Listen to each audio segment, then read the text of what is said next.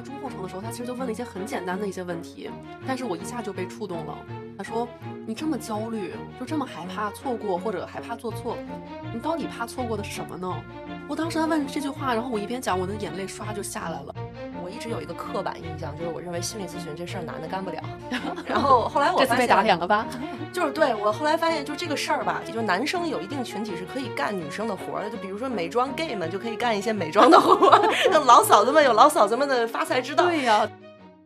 大家好，这里是卧龙凤雏的播客频道，我是平时挺焦虑的，但是很少参加心理咨询的石玉。我是焦虑的时候会积极参加心理咨询的 Lily，所以今天大家应该也知道了，我们准备聊的是关于心理咨询的话题。是的。嗯，其实现在的年轻人，他们的生活呢，与焦虑两个字可以说是密不可分的。因为有太多的事情会超出我们的一个掌控，生活时刻都可能陷入到失控感带来的情绪风暴里。年轻人没有办法改变大环境和自己的工作，甚至说连身边的亲人朋友都没有办法改变，所以就只能自己独自 emo，情绪也无从安放。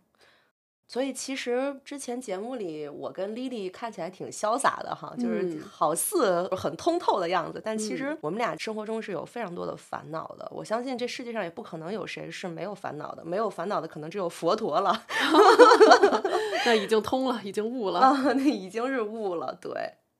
所以说，在这期节目里面，可能我觉得我们也会成为这届年轻人的一个小小的缩影和代表吧。我们可以去反映一些大家可能对于生活的这种焦虑感，然后包括一些失控感，然后以及我们怎么样通过心理咨询去寻求一些解决方案，去抚平一些自己的这种情绪。对，特别是我们今天的这一期节目呢，其实是由阁楼这个心理平台做的一个赞助。首先非常感谢阁楼啊，因为它其实赞助的并不只是一个广告的植入，而是真正给了我和 Lily 一次好好的去做心理咨询的机会。特别是对我吧，因为我之前的几次心理咨询的经历其实是蛮糟糕的，但是在阁楼确实遇到了一位不错的咨询师。嗯，是的。之前其实我们在以前的节目里面也会对抑郁啊、焦虑啊这种话题有很多的涉及，像我们聊过政治性抑郁，聊过我在这个美国这种留学生的抑郁啊，那个芝加哥的一百万种死法嘛啊，对，真的 是这一期就是大家都听得挺震惊的哈。其实就是我和石玉之前也会经常有这种情绪的波动，那心理咨询呢，其实也对于我们来说是一种寻求专业的帮助，获得到一些支持的这样的一个方式。然后这一次也是特别的感谢阁楼，就是我跟石玉呢都做了非常完整的一个心理咨询的这样的体验，去享受了这样的服务。啊，我们其实是分别的进行了两次心理咨询，然后包括这个中间有很多跟咨询师的一些这种沟通、对话和支持。所以我们的感觉呢也是非常的不错的。嗯，另外预告一下，我们在这期节目的结尾会赠送一个超级大的福利哦，让大家可以呃体验到我们阁楼的咨询。所以大家一定要听到节目的结尾，并且参与我们的互动。因为我跟 Lily 其实大家也知道，我们不是很会频繁的去接这种广告嘛。我们当时阁楼的老师找到我们以后呢，其实我们俩当时是先抱着说，我们先去体验，如果好，我们才会去做这一期节目嘛。我们俩去体验的这个过程里吧，我们其实做了一个很小的一个实验，是想测试一下，看看这个阁楼平台。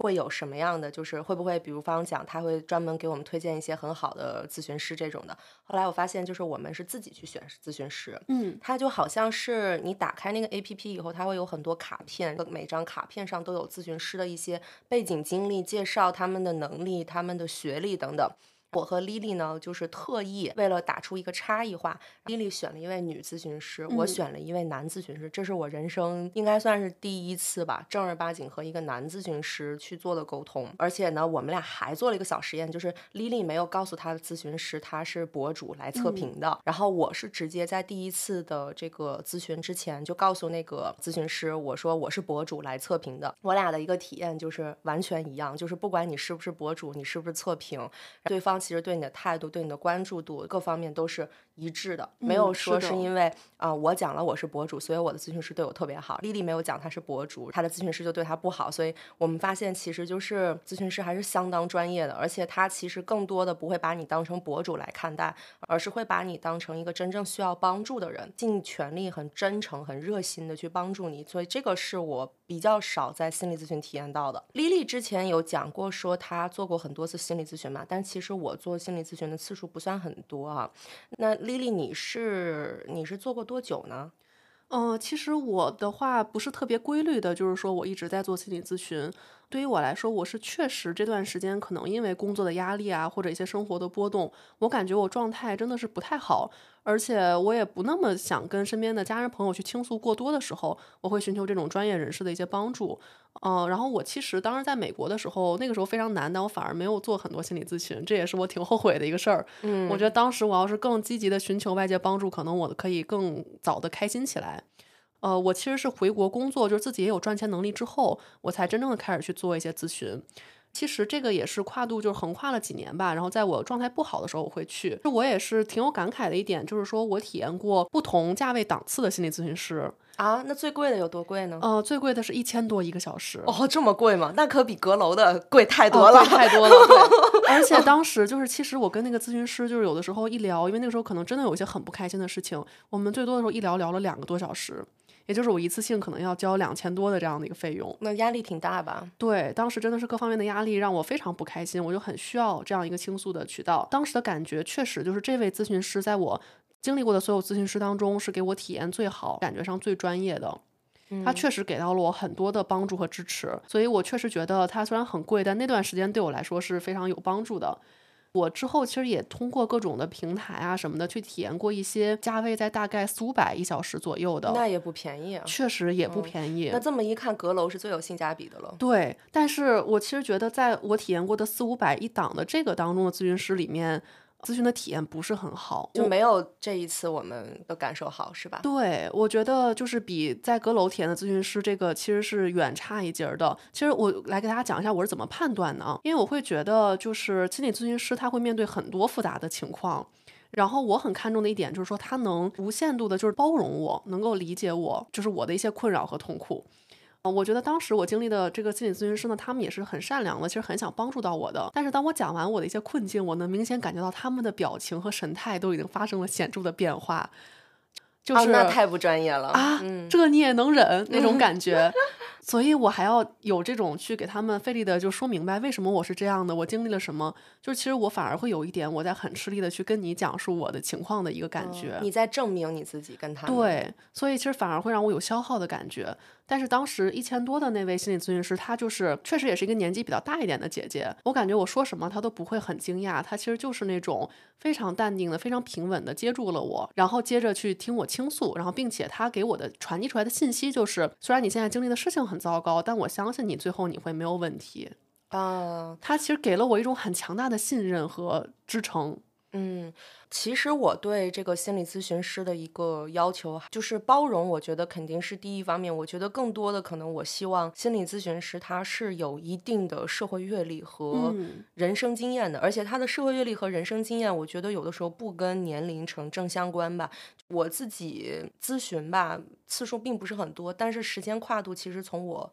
少年时期吧，就青少年时期一直到现在。所以它这个跨度很长。我其实经历过中国最混乱的心理咨询的那个时代嘛，就是大家就有一些看过我的书的读者朋友可能会知道哈。石玉的书叫《妈，这是我的人生》。哎呀，就不用打广告了啊，就是那个书里有写嘛。我很小的时候被我的班主任说我有多动症，我妈就送我去那种行为矫正中心。后来发现那是个骗子公司。后来呢，等到我初中的时候，我想休学在家写作，那个时候我父母不同意嘛，然后他们就觉得我是不是也有什么心理问题。就带我去去了一次心理咨询，那个咨询师挺贵的，在。你想我初中那会儿应该是一零年左右吧，就是一零年左右那个时候他就敢收一个小时四百块钱了这样的，而且那个是一个中年男性咨询师，然后一堆证什么的，然后我进去以后我跟他讲，我觉得他什么都不懂。那会儿我初三嘛，然后我觉得他并不理解一个初三女孩子的想法和精神世界，比如说我跟他聊佛教，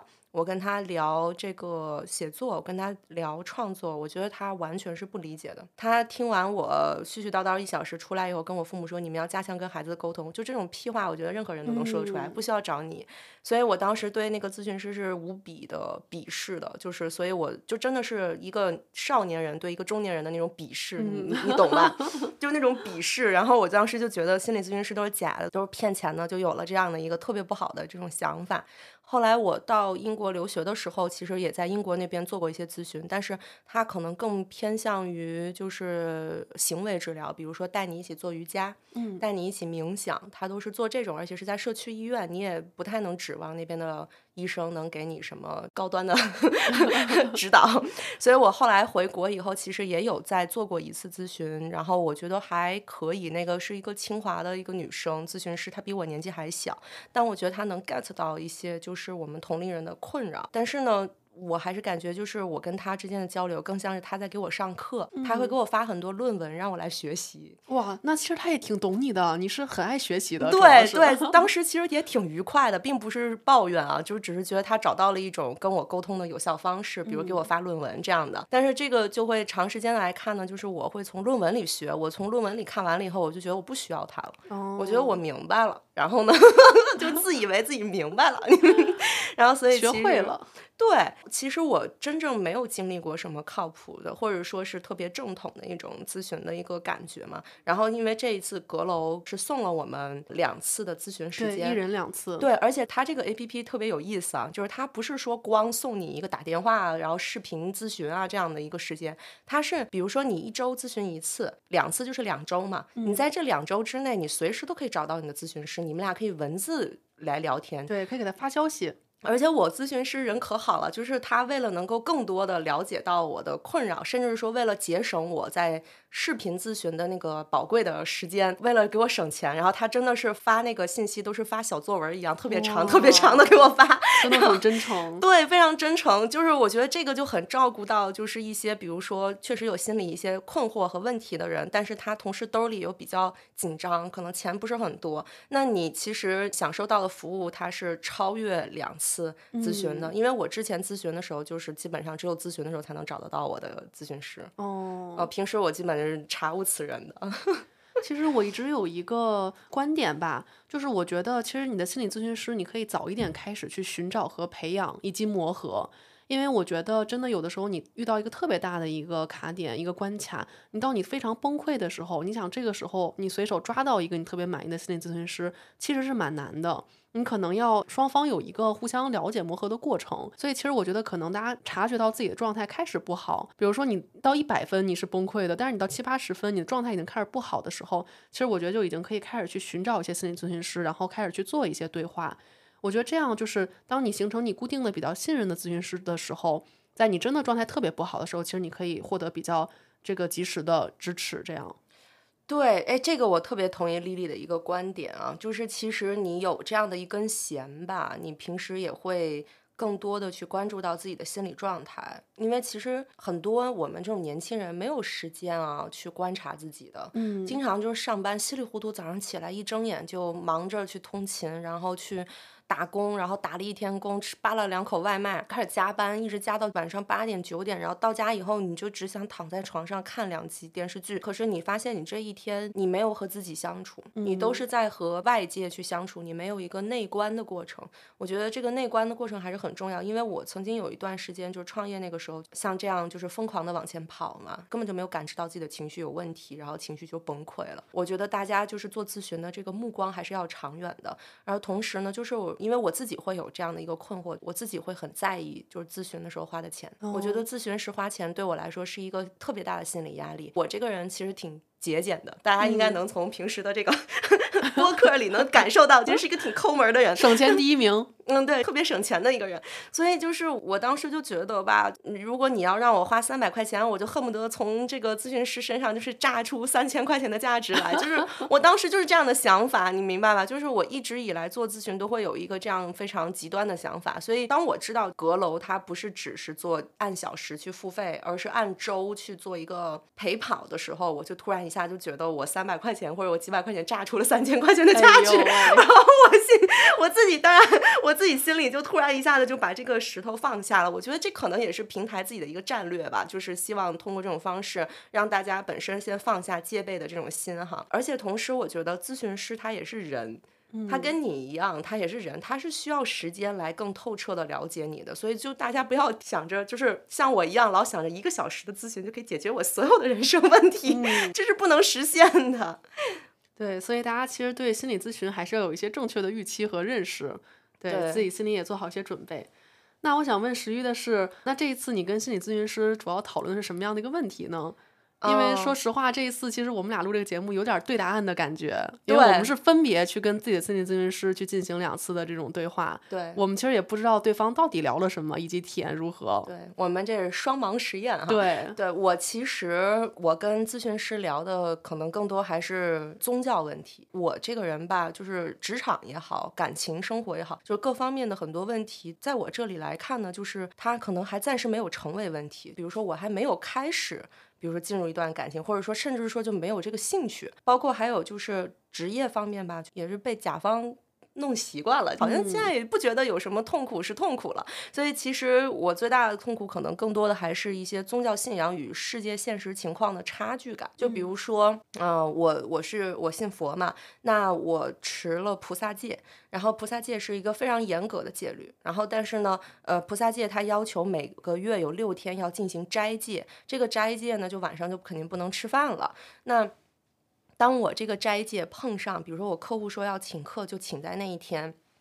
有应酬，那我就会觉得很难受，我就要把这个斋日换到别的那一天，我就觉得非常的不舒服。我觉得我宗教和我的世界的现实情况发生了一个就是错位，同时呢，还有一种孤独感，就是因为其实我跟大家在播客里说的很多关于我这个信仰的问题，它其实都是很浅层的东西。我很多深层的东西我没有办法在这个播客里讲，然后同时也很难去跟身边一些世俗生活的朋友去讲，因为对方是肯定不会去理解，就是对方会尽一切努力去理解我，但是他不是这个信仰者，所以他肯定没有办法完全的去理解。但我要是去跟居士讲呢，大家也知道，寺院里都是一些阿公阿婆在信仰佛教。现在虽然说什么年轻人都很喜欢去寺院，但是他们去寺院都是打卡、拍照、买咖啡，并不是说说真正的去相信佛教。所以呢，我又没有这个同龄人可以去聊。然后我有一些同龄的朋友，他们出家了，我就很想跟他们去聊。但是出家以后，他们也要持戒，他们不能跟别人讲他的出家的原因，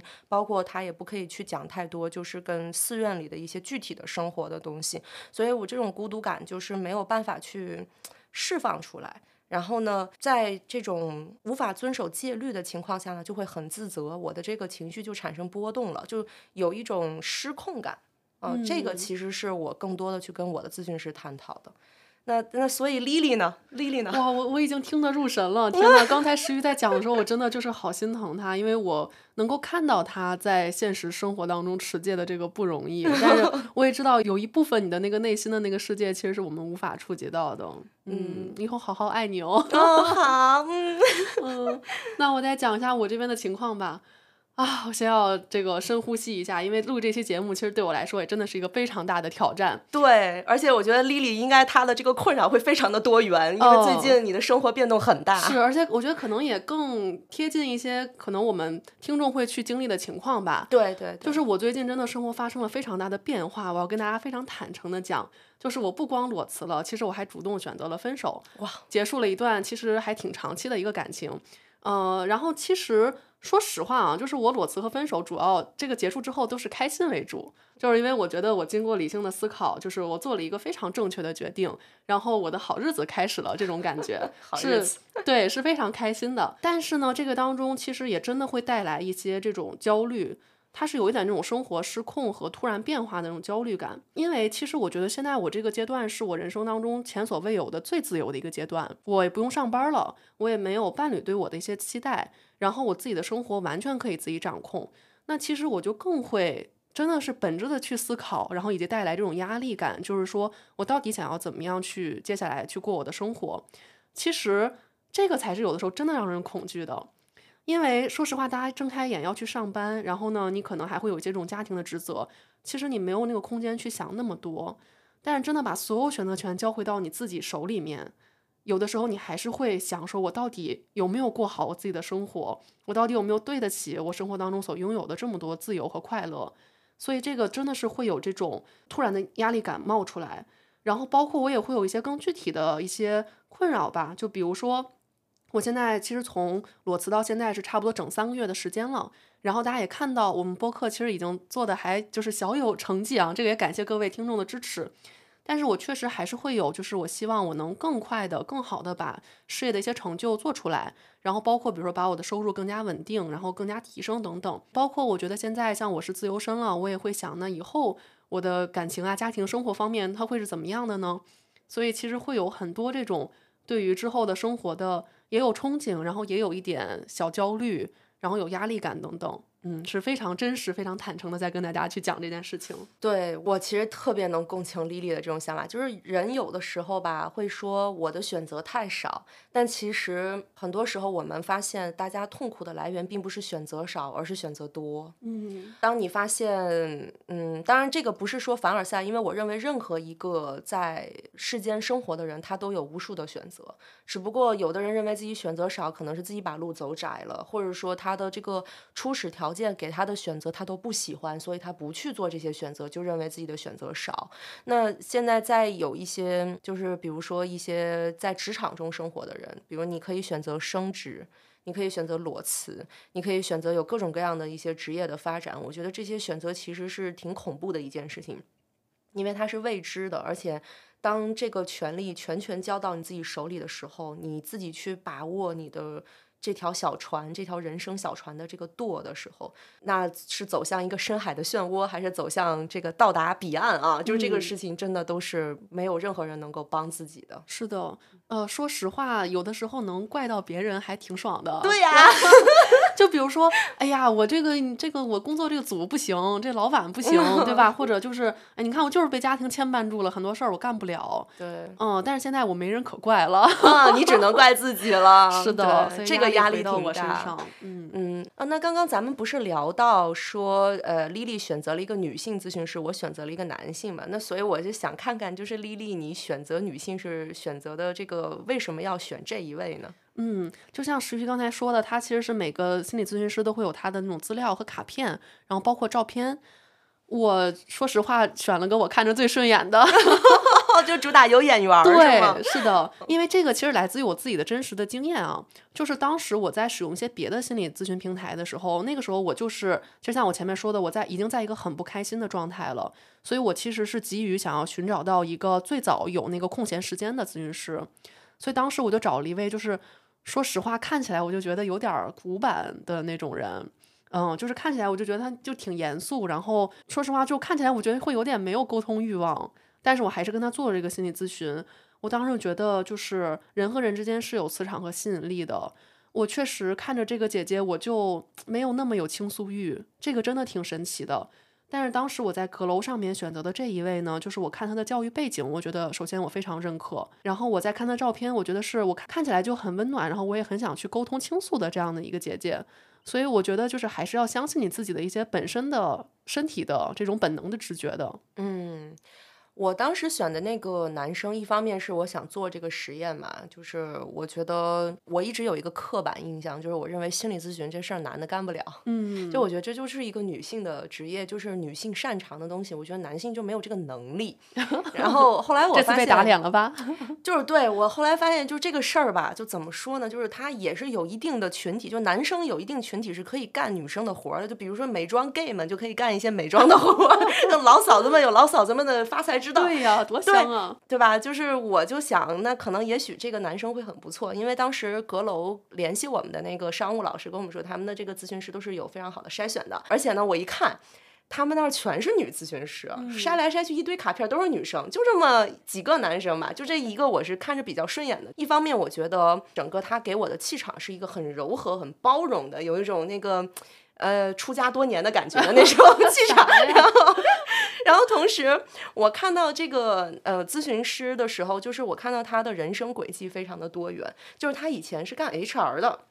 然后后来呢，去日本读了博，然后在日本那边做了就是心理咨询方面的工作。学成归来以后做了咨询师。我很喜欢这种就是会把自己的人生轨迹做大幅度调整的人，因为我觉得他的人生阅历会很好，他会有更有多的新的体悟。因为当一个人改变自己的职业轨迹的时候，他其实改变了他很多的世界观。所以我觉得他的世界观一定是非常多元的。后来我发现确实如此啊，就是。相当的包容，而且他也曾经在日本的寺院里做过一些 temple stay，然后所以他很好很懂就是这些东西，包括他自己也很喜欢做慈心禅。慈心禅是一个呃从佛教的禅定引入到心理咨询的这么一个行为的，也不叫行为治疗吧，应该算是一种调整身心的一种方式吧。所以他呢也会做慈心禅，也会去就是冥想，所以我觉得这个是我们之间是可以沟通得上的。他虽然不是一个信仰者，但是我觉得他能理解，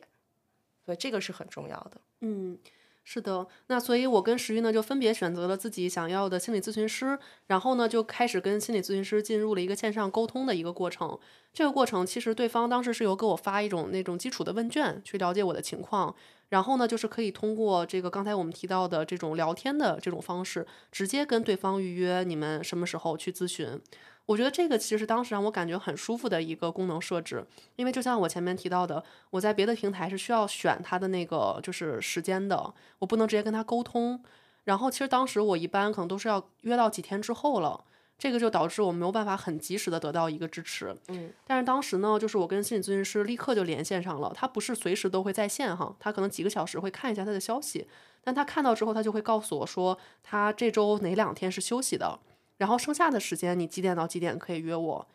所以我们很快就敲定了一个时间，然后约上了第一次。所以这个预约过程是比较有温度感的，对，就不像冷冰冰说你打开一个，因为我知道现在其实心理咨询 A P P 也蛮多的哈，嗯你打开 A P P，然后很冷冰冰的给你弹一个时间表，然后你去那儿选，对，就选一个时间的那个对 block 一个块儿。对，那你就选一个对不对？日历上一个小方格是吧？是哎呀，太难受了。所以就是你能跟他沟通，包括你们能发信息，他整个那个阁楼的那个界面设计的就跟你发微信似的那种感觉嗯很相似，而且它有一个特别好的功能，就是已读功能。哦，我觉得对于一个心理脆弱或者说很需要咨询的人来说，已读功能很重要。就是对方有没有看你的信息，还是已读不回，这个你马上就能知道。只而且我的咨询师就是，只要我发现我发给他的信息已读了，他会立刻回我。哦，那很好哎。这种心理感受就很不一样了，而不是说我发了一东西，我也不知道他读没读，他看没看，我就很焦虑，我什么时候才能得到他的回复？就这个，我觉得还是挺贴心的一点。嗯，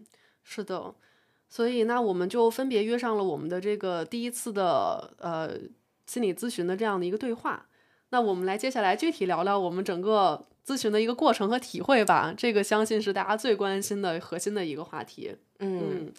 那这样，那就我先开始哈。刚刚也提到了嘛，就是我找的这个男咨询师嘛，他打破了我对于这个男性咨询师的一个刻板印象嘛。所以其实，呃，一个人只要有专业度啊，我觉得其实跟性别关系不大啊，也是会有男性能够在心理咨询行业把这个活儿干好的。因为我是一个很 I 的这种 I 人嘛，所以我就觉得这种咨询师他的一个文字消息啊，跟我的这种及时响应，其实是对于 I 人来说很友好，因为我们 I 人内心戏很多。比如说有的朋友不回我的信息，就比如像 Lily 这种很熟的朋友，他可能几个小时不回我无所谓啊。这很少发生的，我都是随时秒回你。天呐，我有一些可能没有那么亲近的朋友，我跟他发点东西，然后他半天不回我，我就心里想，嗯，他他他他是不是不喜欢我呀？就是可能我心里就会有这种东西，就是这种想法啊。所以我觉得这个其实是一个非常就是让我觉得舒服的一个设计吧。然后包括我的这个咨询师呢，他其实在这个宗教方面对我的这种包容，包括他说了很多话，让我觉得特别的感动吧。让我说到就是有一些，因为我之前跟咨询师聊到佛教的这个问题，他对方的不理解是你能够感受得到的，他可能不一定表现在说脸上，但是他。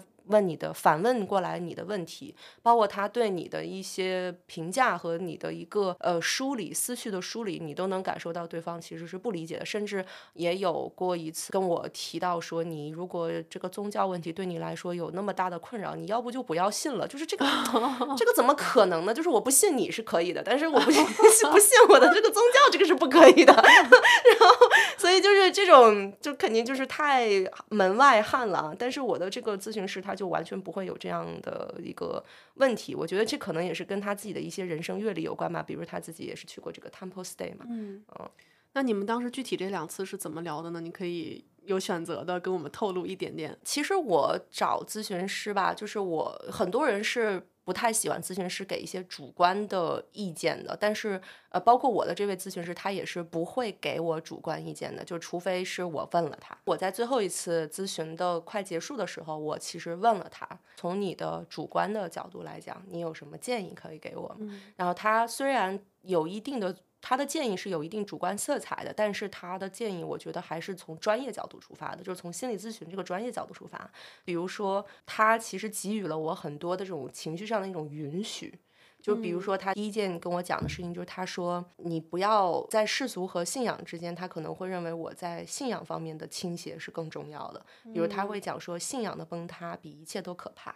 这个是他讲的一句话，我觉得他这句话一出来，你一定能感觉到那种被理解的感觉。对，而且我觉得这个是我最恐惧的一件事情，就是信仰的崩塌。然后他还有一个就是跟我讲讲的，就是说，因为我其实也面临到非常多的人生选择的问题嘛，跟丽丽的这个情况是一样的，包括一些失控之后这个情绪的问题。他说他觉得。我是有那种苦行僧的那种感觉吧，嗯，所以他说，其实你是享受这种多重人生的这种平衡的，嗯，你不用把它当成视为一种痛苦。因为他个人从主观的角度，他觉得我在这个过程当中没有说真正的在体验痛苦，只是说别人都认为这个事情是痛苦的，我就觉得这个事情是痛苦了。所以我还是觉得这个是对我的想法的一个很好的一个梳理，然后也是解决了我很大的一个心结。他还跟我讲说，当你的信仰受阻的时候，你一定要坚决的拒绝他人，因为。即使说这个会让你看起来特别强势，可能不那么招人喜欢，但是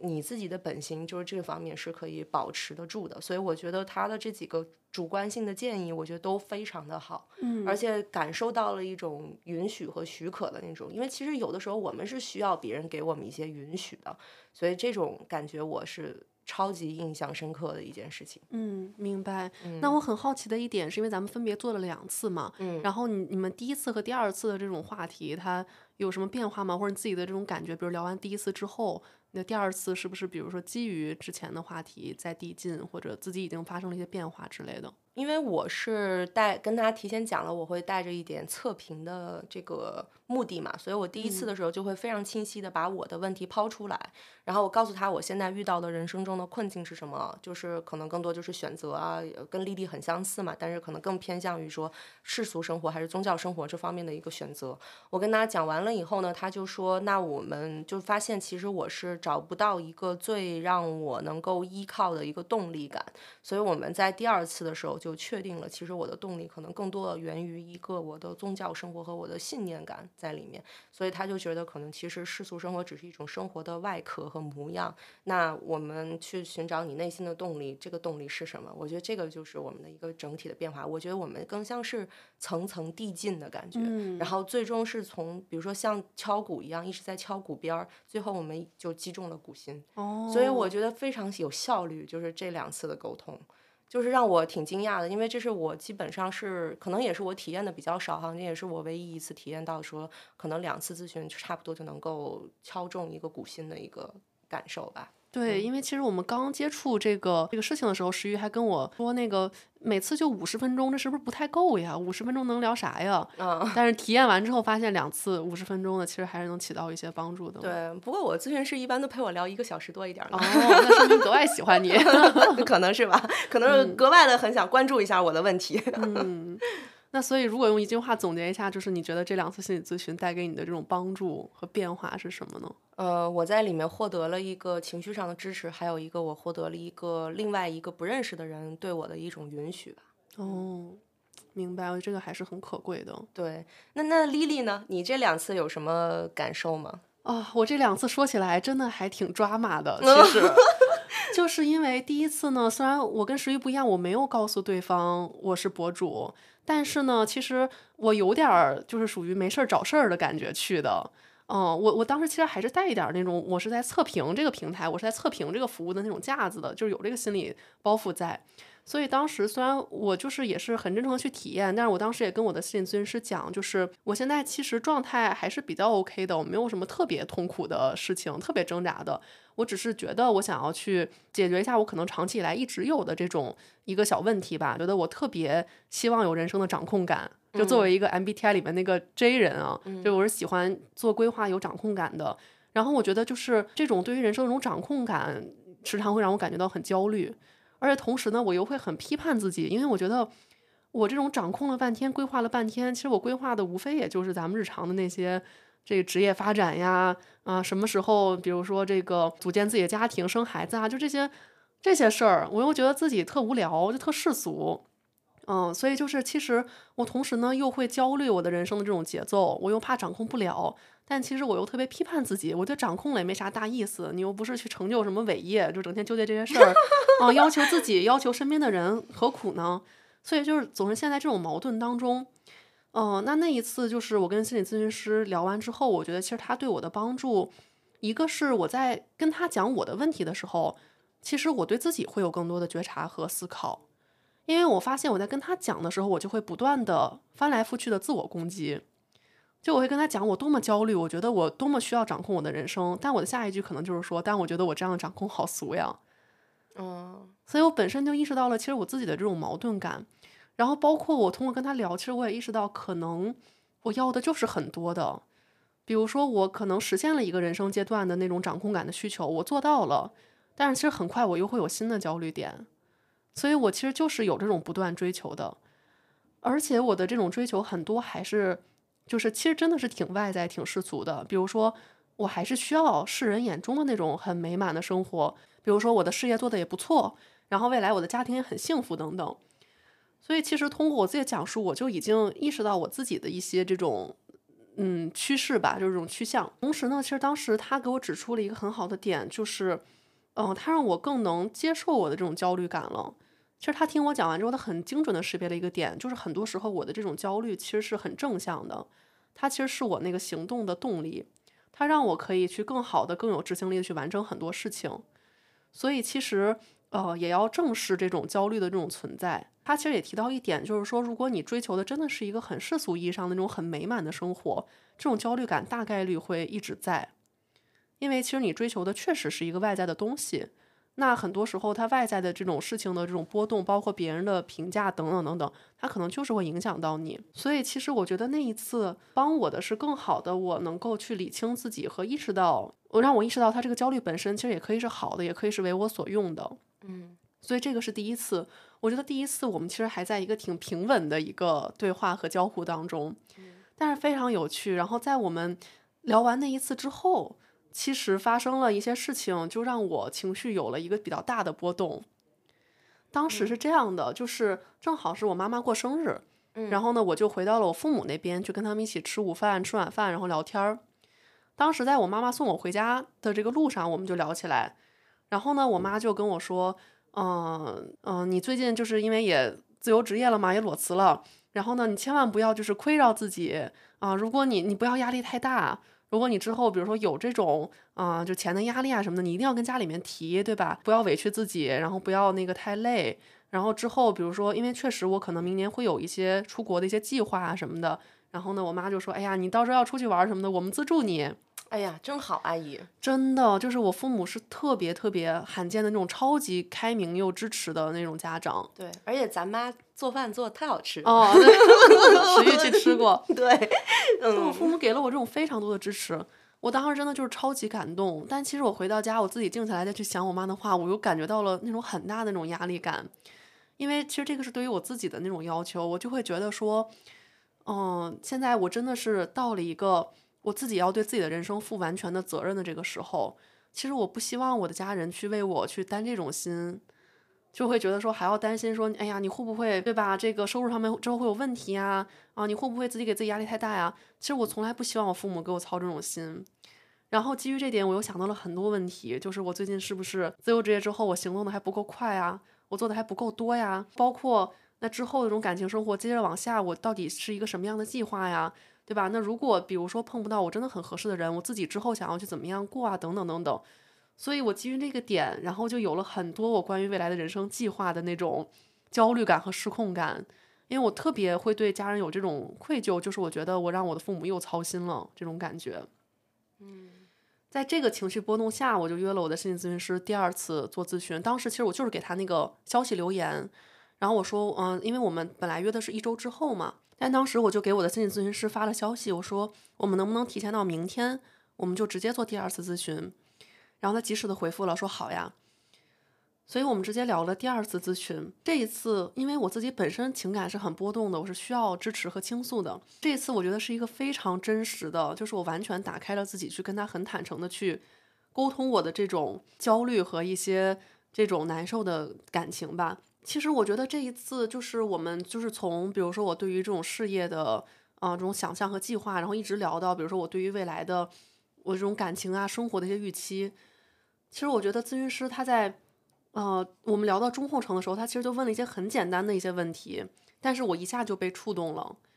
比如说，他当时问了我一个点，他说：“你这么焦虑，就这么害怕错过或者害怕做错，你到底怕错过的是什么呢？”嗯，对呀，是什么呢？我也想知道，你到底是 怕错过什么？表示不能理解？我当时他问这句话，然后我一边讲，我的眼泪唰就下来了，我就一直在就是一边擦眼泪一边跟他聊。我就因为我当时在跟他讲，我说我理想的生活其实蛮简单的，嗯，挺难的。我后来有个幸福美满的家庭是个很难的事情。对，其实我也意识到了，就是我不是说，哎，我其实要求不高，其实我意识到我要求是很高的。嗯，我原本以为我可能要的就是一个很简单的，就是我有一个工作，然后下了班之后有一个很幸福的家庭，但其实它本身就是很难实现的。因为当时我跟心理咨询师讲，就是。呃，大张伟，就我们大老师，嗯，上节目说过一句话，他说我特别不理解人家老说我想这个出去看看世界，嗯，我世界这么大，我想去看看。他说世界是很大，但你有钱就能去看，但家不是你想回就能回的，嗯。所以他说他特别早的结婚，然后有了一个很幸福稳定的家庭。然后我就说这句话其实特别触动我，我就觉得就是我这一生我有很多想做的事情，我也想去看世界，然后我很多想学的、想玩的。我也特别希望像就是我小时候原生家庭那样有一个很幸福的一个依靠。世界这么大，但可能我就是转着这个地球，我可能跨过半个地球，我就是去见那几个我想见的人。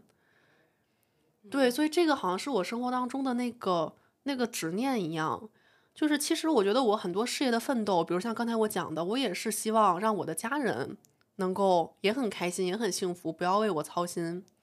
所以其实我就觉得我所有的事业呀。等等的一些焦虑，最后的锚点还是在于，其实我想要一个很幸福的这样的一个很圆满的感情生活。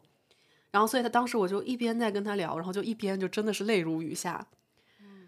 然后我觉得这个这个部分其实是我能够很打开自己去跟他倾诉的一个过程。但是我觉得最后其实还是要聚焦到他怎么样帮我解决到我的问题嘛。嗯，这一块儿我觉得是那一次心理咨询很震撼我的，对我很有切实的帮助的一个点。因为这位姐姐她很精准的帮我识别出来，就是她说，其实你自己是很有执行力的嘛，你总是希望去更多的去做很多事情，然后去掌控你的人生。她就说，其实你总是在思考，总是在焦虑，总是在担心，或者总是在做事情，其实你是想屏蔽掉很多痛苦。就是比如说，你现在就会思考说，以后，比如说我我我自己过行不行啊，或者我去哪儿认识新的人啊，等等等等。其实是因为你不想感受你刚结束一段感情的这个痛苦的这个部分，包括你也不想去直视，可能就是好的男生很少这种事情会让你很痛苦，你就是不想去直视他，所以你会希望通过你的这种执行力，你的这个更多的思考和行动去遮盖掉这件事情。其实你是用焦虑代替了痛苦，嗯，有一定道理。对他当时说完，我就一下就是有一种啊，真的是有点这种感觉。所以他就说，嗯，其实你可以给自己时间去更多的去跟你的一些痛苦去共处，而不要立刻着急到再去行动，那个行动带给你更多的焦虑。当时就是最后跟我说了一句话，那句话之后我就说谢谢你，我觉得我们这个对话也可以结束了，是因为他当时跟我说那句话真的是让我一下就是觉得被理解、被听到，然后也感觉好了很多。他当时就很真诚的跟我讲，他说。你要相信，即使你有一段时间你躺在家里，你自由自在的，事业上什么事情也不做，然后感情上什么也不去寻求，你也依然是一个很好的你自己，你也会有大把的机会去遇到你想遇到的那些人和机会。不要那么着急的去证明自己或者抓住什么。嗯，对他说完这句话之后，我真的是愣了几秒，我说谢谢。对，因为当时真的是就是。在充分的倾诉和打开自己之后，然后他给我这样的一个肯定，说你放心，你会是 OK 的。你其实你哪怕放松一段时间，你也依然有很多的机会，你有很好的未来。其实这个真的是一个很抚慰到我的东西，因为其实我知道我缺的从来不是执行力，嗯嗯，我缺的从来不是行动和真正改变我的这个生活的很多方面，其实反而是要放轻松。是的，比如说少让石玉写那么多的飞书文档哈。是的，所以你看，比如说像我经常卷食欲嘛，说哎呀，我们赶紧好好做播客，这种行动的这种焦虑，然后这种对于我们播客的这种规划感和掌控感，对吧？来源是什么？来源其实是害怕我做不到，就是害怕我，比如说裸辞之后我没有做的足够好，其实是源自于这种恐惧，所以我用这种对自己和对我的伙伴的掌控欲 去替代了它。其实放下你就会很自在。很多时候我们焦虑是因为放不下，嗯，放下了就会自在很多。比如说我以前焦虑，我跟这个我的咨询师聊的时候，他就觉得可能我的焦虑点就是在于无法平衡世俗和信仰的问题。那其实其中一部分多放下一点就平衡了。对，但是确实放下是一个很难的过程，我觉得也是需要更多的时间和精力去抚平的。所以，就像这个姐姐她给我的一个建议，其实也是给自己时间嘛。我觉得这个点真的是，嗯、很难做到，但是需要更多你认可的人，你身边亲近的人，不断不断的去告诉你，你才慢慢的也能跟自己和解，去给自己更多的时间去放下。是的，嗯，确实是非常好。我真的觉得这一次咨询吧，就感觉这个广告吧，像是不太像是广告，就感觉像是阁楼送了我们两次特别有价值的咨询一样。对嗯，而且我们也真的是充分的把很真实的自己交出来了，让大家看到我们很不一样的一面。今天确实非常掏心窝子，而且咱们就是说回来啊，说回到一个，就是因为我知道肯定听这一期的听众有一些是我们的老听众，可能也有一些就是比如说他对心理咨询感兴趣，嗯然后他搜搜到了这个我们的播客啊，所以也是为这一这一些听众去去讲一下，就是呃我们俩为什么最终就是觉得阁楼还是比较值得选择的，包括你看像 Lily。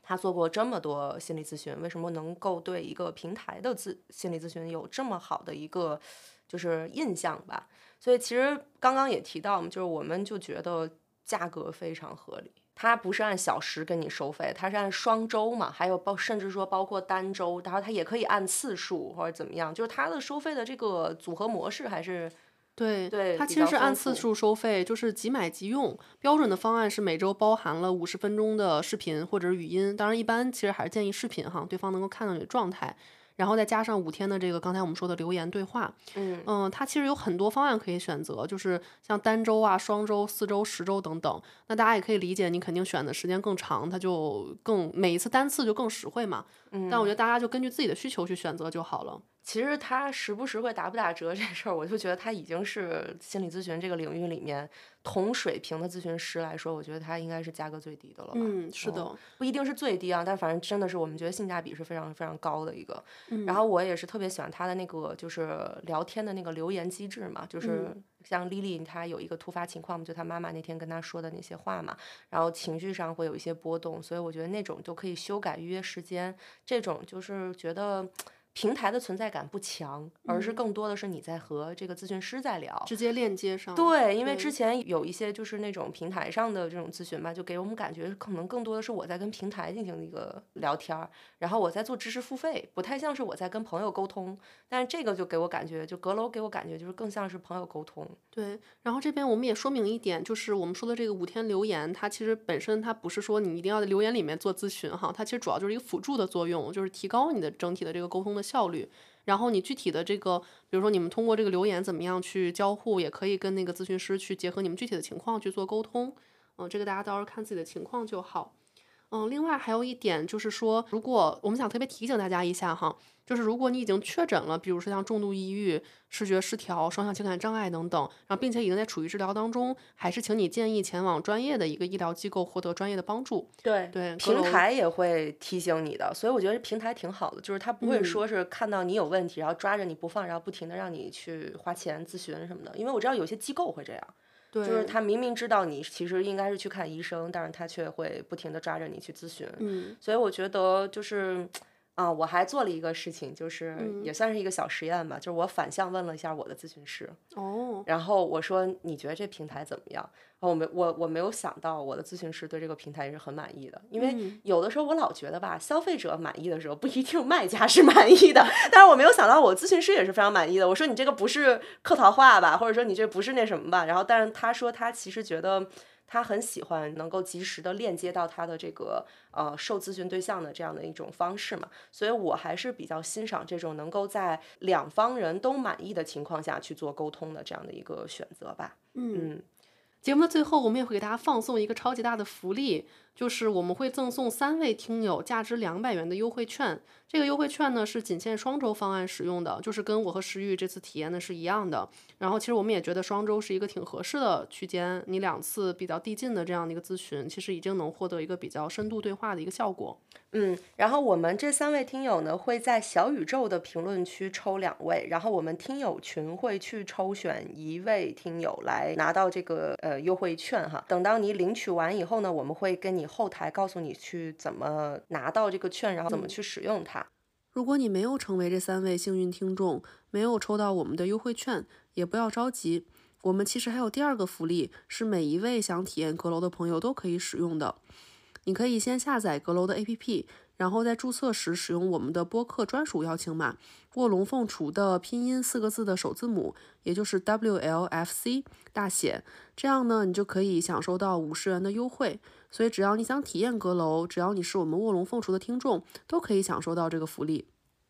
好，今天其实跟丽丽聊了很多非常掏心窝子的这个话哈，然后呢，我们也是把自己的一些就是心理咨询的内容，属于是毫无保留的跟大家讲了。说实话，就是这种内容，可能就是我们俩平时不会在别的社交媒体更新的，是的，真的只有在这一期播客里，我们讲了很多自己的真心的心里话。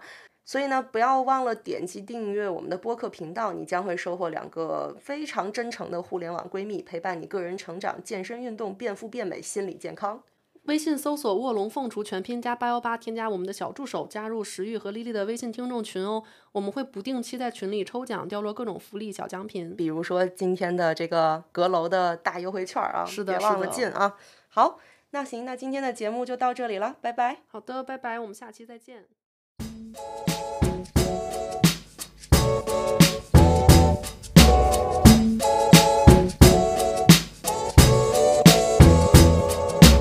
When I walk in your shoes, I understand a man confused. There must have been, but I don't care. I feel the way your shoulders